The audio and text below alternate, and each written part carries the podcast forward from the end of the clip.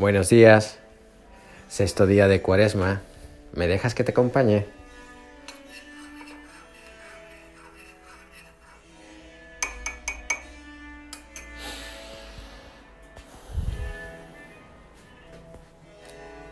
En Rota, el pueblo de Cádiz donde crecí, se decía mucho entre la gente mayor, ¿y tú de quién eres? Y uno respondía el apellido, el nombre, el apodo, del padre o la madre. Y así los que preguntaban se hacían una idea de quién eras tú.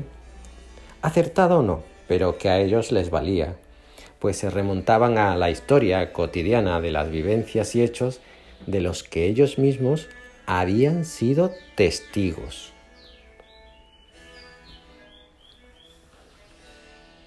Hoy en día ocurre lo mismo, quizás con otras formas o modos, pero a todos nos gusta saber con quién estamos tratando y hacerle un retrato robot, más aún cuando la mayoría de nuestras relaciones se establecen o se apoyan en y por los medios digitales.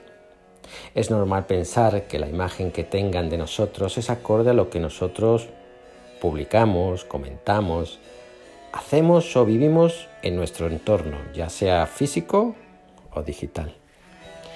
Y es normal también que la mayoría de las personas se lleven las manos a la cabeza ante expresiones que rayan la homofobia, el racismo, el dogmatismo, el egoísmo más patrio, rubricadas no ya por un cristiano, sino además por alguien cuya vocación ha de ser el servicio. De igual forma ocurre con hechos y formas, modos y actitudes que todos tenemos y que cuestionan nuestra fe en los acontecimientos más cotidianos. A Jesús poco le interesa lo que piense la gente de él. Si así hubiera sido, no habría evangelio, así de sencillo. Pero quizás lo que sí le importa a Jesús, lo que realmente le importa, sea la fe verdadera que cada uno recibe, cultiva y regala al mundo. Y es que quizás Él sepa mejor que nadie cómo una simple palabra puede prolongarse en el tiempo, una simple caricia alargarse a muchos y una simple mirada ser recibida por quien sabe quién, cómo o cuándo. Quizás por esto nos invita a ser aquello para lo que fuimos creados. Hermanos. Y sí, suena precioso dicho así, ¿verdad? Los pondré de otra manera. Hoy Jesús nos invita a todos, sacerdotes, religiosos, cristianos, a morir pastoreando.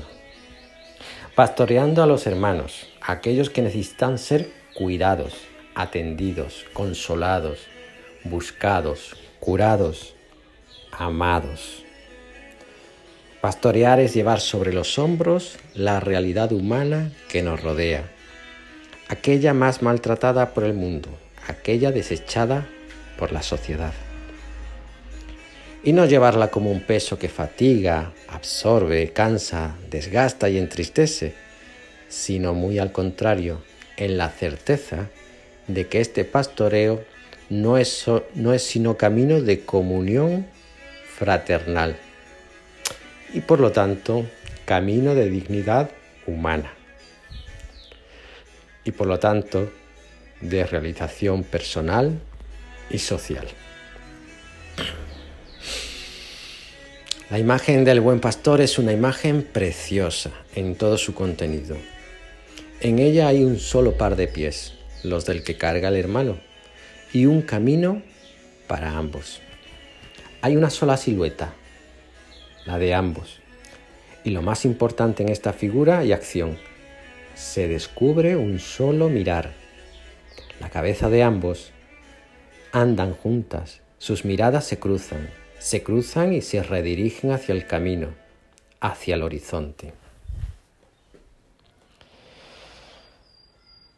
Esa nueva, esa nueva mirada cultivada desde el perdón, desde el abrazo íntimo, desde la misericordia, desde la caridad, nos revela la verdadera visión de las cosas, de la vida, la visión de la mirada de Dios.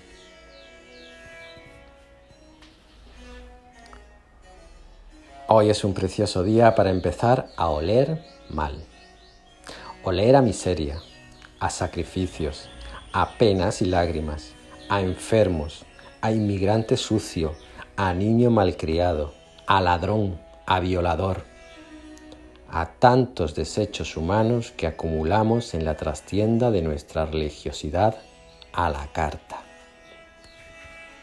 Hoy es un precioso día para hablar, hacer y vivir como un verdadero pastor que busca, acaricia, carga y cuida sin importar la gente, los medios, la política, la ideología, los seguidores, los likes, los vecinos, la sociedad bien pensante, la reputación, el personalismo. Y si hay que morir al mundo, se morirá. Hoy es un precioso día para oler a Jesús. Y ahora te pregunto, ¿quieres oler a lo que Jesús olía? Ánimo, os quiero mucho.